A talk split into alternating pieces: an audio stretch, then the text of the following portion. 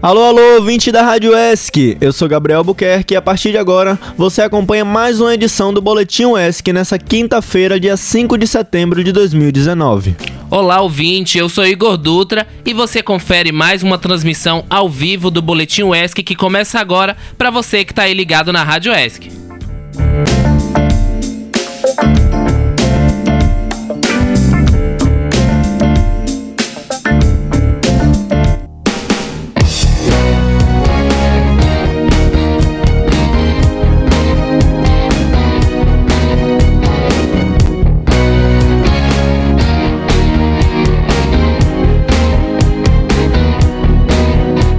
E olha só, o governo do estado lançou ontem, dia 4 de setembro, o terceiro edital do programa Partiu Estágio para o ano de 2019. Ao todo, serão ofertadas 2.838 vagas, que serão distribuídas entre 61 órgãos e entidades da administração pública na capital e em 40 municípios do interior. É isso aí, Gabriel. O Partiu Estágio é uma iniciativa da administração estadual baiana que objetiva o acesso a oportunidades de estágio para estudantes universitários de instituições baianas. O contrato de estágio tem duração máxima de um ano, sem possibilidade de prorrogação, exceto quando o estudante seja deficiente físico. E olha só, Igor, a inscrição no novo edital assegura a inclusão do universitário no banco de jovens para estágio, que terá validade de seis meses, desde que o estudante cumpra os pré-requisitos do programa. O programa terá a reserva de 10% das vagas ofertadas para portadores de deficiência física, como o previsto previsto em lei.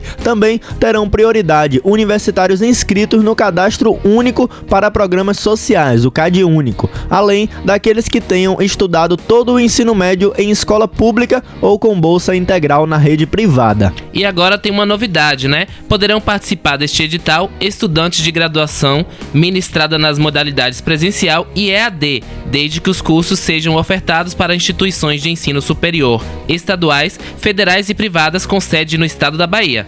As inscrições que já estão abertas podem ser feitas até o dia 4 de outubro por meio do site do programa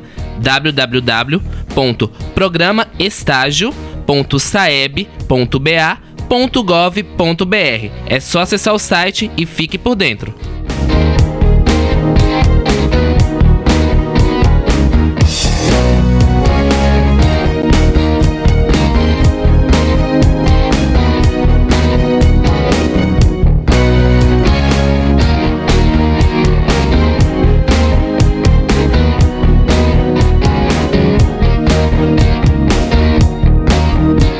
E olha só, você ouvinte, a Secretaria da Saúde do Estado da CESAB, né, do Estado da Bahia, fez na última terça-feira, dia 3 de setembro, um alerta para que todos os baianos com viagem marcada para o estado de São Paulo sejam vacinados contra o sarampo. É isso aí. A medida tem como foco aqueles viajantes que nunca foram imunizados ou que têm um esquema vacinal incompleto, principalmente crianças, né? O alerta é necessário em razão de o estado paulista concentrar 99% dos casos confirmados de sarampo no Brasil. Os passageiros que retornaram nos últimos 30 dias do estado de São Paulo ou destinos internacionais com risco aumentado para o sarampo caso apresentem febre e manchas vermelhas pelo corpo, acompanhado de tosse, coriza ou conjuntivite, devem procurar aí uma unidade de saúde para o atendimento imediato.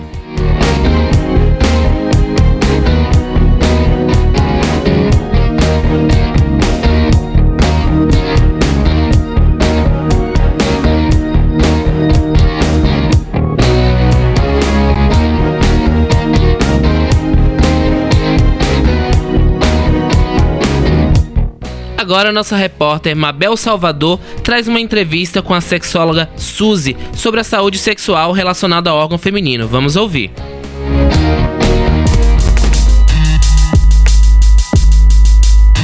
A Secretaria de Saúde do Estado de São Paulo, em 2012, em um estudo feito pelo Centro de Referência e Treinamento, mostrou que só 2% das lésbicas se previnem contra ISTs. Muito pela desinformação, mas também pela ausência de métodos de prevenção desenvolvidos para essas mulheres. Apesar da prevenção dificilmente acontecer, os riscos existem. Uma pesquisa feita pelo Nesp em 2017 com 150 mulheres que se relacionam com outras mulheres mostrou que 47,3% delas tinham algum tipo de IST. Conversamos com a sexóloga Suzy, que é presidente do GAPA em Itabuna, para falar um pouco mais sobre esses riscos de infecção. No caso de relações sexuais entre mulheres, também há risco de infecções, tanto quanto em relações entre homens e entre casais heterossexuais. Então, o risco de transmissão das infecções sexualmente transmissíveis é o mesmo para qualquer tipo de, de relação. Todas elas envolvem risco. Suzy, qual a diferença entre DST e IST? Bem, hoje nós temos uma diferença. Antigamente a gente tratava as doenças de transmissão sexual de doenças sexualmente transmissíveis. Hoje nós tratamos como infecções sexualmente transmissíveis. Por que essa diferença? Porque quando você fala em doença, já é algo que é estabelecido. A pessoa já está doente.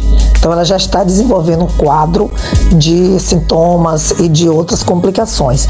Quando você fala em infecções sexualmente transmissíveis, a gente se refere que a pessoa pode estar com o vírus, com uma bactéria, ela pode estar infectada, mas necessariamente ela não esteja doente.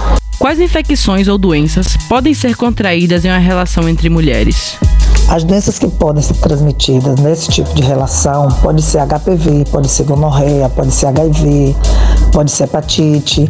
Então, todas as doenças que podem ser transmitidas via eh, relação homossexual masculina ou via relação heterossexual, que é a relação vaginal, ela pode ter o risco de contrair todas essas doenças. Quais métodos de prevenção devem ser usados e quais cuidados devem ser tomados? No caso da relação entre mulheres, é, existe formas de prevenção é, que é através da, do, do, próprio preservativo. Então, a pessoa pode usar o preservativo feminino. Ele pode ser cortado, retirado daquela argola e para fazer um, um, um sexo oral, por exemplo, pode cobrir a área com esse preservativo, com aberto, porque ele tem uma sensibilidade muito grande no caso do preservativo feminino não impede que a pessoa tenha esse cinta, na verdade, né, o toque, porque ela é muito fininha e o tipo de material favorece isso. Também nós recomendamos que use papel filme, aquele que a gente usa para embalar alimento. Você pode cobrir a área com aquele papel e dessa forma você pode fazer sexo oral tranquilamente sem risco de infecção. E como pode ser feito o exame para identificar essas infecções? Em, relação a essas infecções, existem diversos tipos de exame. Então, para HIV, hepatite B e hepatite C e sífilis, pode ser feito inicialmente o teste rápido. Dá um resultado de 10 a 15 minutos. Você faz na ponta do dedo, tira uma gotinha de sangue, coloca no material né, apropriado para isso e a pessoa observa lá o caminhar né, daquele sangue, como é que ele vai se comportar. E aí é fácil a pessoa identificar se a pessoa está positiva ou não para uma daquelas doenças. Aí aqui em Tabuna existe o Centro de Referência em Prevenção, Assistência e Tratamento, CERPAT, onde é feito o tratamento de todas essas doenças. As pessoas de Itabuna, principalmente, podem procurar o CERPAT, que lá é feito o tratamento de todas elas. Além dessas doenças que eu citei, de todas as outras infecções sexualmente transmissíveis. As pessoas imaginam que a transmissão de doenças está ligada à penetração durante o sexo, mas essa é só uma das formas possíveis para essas doenças. Sexo oral, contato com sangue, contato entre mucosas, seja órgãos sexuais ou boca, também podem transmitir doenças. Isso retrata uma invisibilidade social, uma forma de preconceito baseada na indiferença. Grupos invisibilizados não são lembrados e considerados em vários aspectos do dia a dia e da vida social como se suas particularidades e especificidades não fossem relevantes, consequência da homofobia e do machismo, além da invisibilização até mesmo dentro do próprio meio LGBT. O apagamento da orientação sexual e da própria sexualidade pesa muito e impacta fortemente em vários aspectos da vida. Inegavelmente, a saúde e o acesso a cuidados ginecológicos é um deles. Eu sou Mabel Salvador para a Rádio ESC.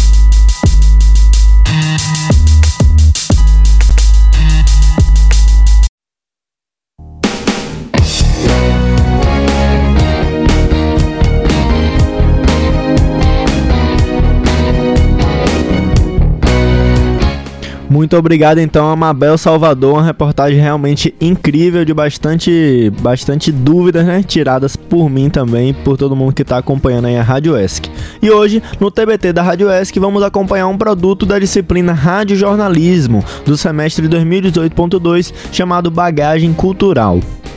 É isso aí, Gabriel. O tema do bagagem cultural é a intolerância religiosa. Se liga aí. Entre janeiro e junho de 2017, o Disque 100 registrou 169 denúncias de intolerância religiosa no Brasil. A maioria teve como vítimas praticantes de candomblé, umbanda e entre outros. E para discutir a temática, fomos conversar com estudantes da UESC para saber mais sobre a intolerância religiosa na universidade. Você já sofreu intolerância religiosa? Meu nome é Gabriel Gonçalves de Oliveira e eu sou aluno do curso de Comunicação Social no primeiro semestre. Não. Meu nome é José Vitor dos Santos Costa e sou servente. Teve essa intolerância já de uma menina estar tá vestida de branco, o pessoal passar questionando, falando mal. Como a pessoa não tem o conhecimento, ela acaba julgando por, por alguém falar. Então você chega para a pessoa assim e fala besteira, aí aquela vai aumentando, vai aumentando, vai aumentando e ela tem medo. A fim de entender mais sobre o tema, conversamos com a professora e doutora Verbena Córdula. O que é diversidade religiosa? É a liberdade que o ser humano deve ter é, para abraçar uma religião, para defender uma religião, para seguir uma religião e até mesmo para não abraçar e não defender nenhuma. Então, Quais os caminhos possíveis para combater a intolerância religiosa na realidade subaiana? Olha só, primeiro eu não gosto da palavra tolerância ou intolerância. Não acredito que as pessoas devam tolerar nada. Então, se eu me afasto das outras pessoas que têm uma religião diferente da minha ou que não têm religião, então eu deixo de aprender e aí eu passo a me guiar pela ignorância. E a ignorância é o caminho mais breve, mais curto que se tem para a gente se tornar uma pessoa que não respeita a outra com produção de Paulo Ferreira e Tisa Khrushchevsky e edição de Paulo Ferreira, eu sou Bia Andrade para o Bagagem Cultural.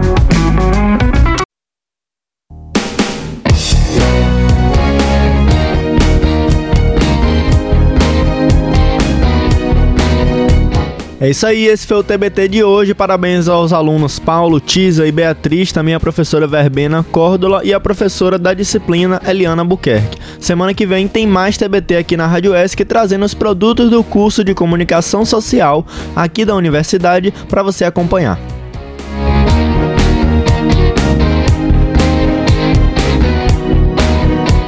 E se liga você ouvinte que está aí em busca de emprego, né? O Cine Bahia oferece vagas para a região.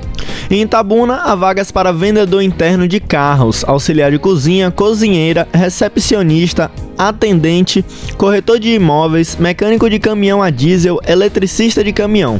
As vagas para operador de caixa e operador de telemarketing são exclusivas para pessoas com deficiência. É isso aí, Gabriel. E para Ilhéus, as oportunidades são para garçom e garçonete, atendente balconista, técnico em edificações, petisqueira, pizzaiolo, soldador e soldador e soldador térmico e caldeireiro de chapas. Para se candidatar no Cine, não se esqueça de levar o RG, CPF, comprovante de escolaridade, carteira de trabalho e também o número do NIS, para quem possui o CAD único na assistência social. Exatamente. A agência do Cine Bahia em Itabuna funciona no Shopping Jequitibá, no primeiro andar.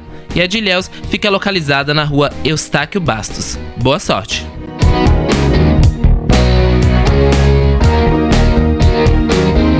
É chegada a hora da previsão do tempo para a cidade aí de Ilhéus.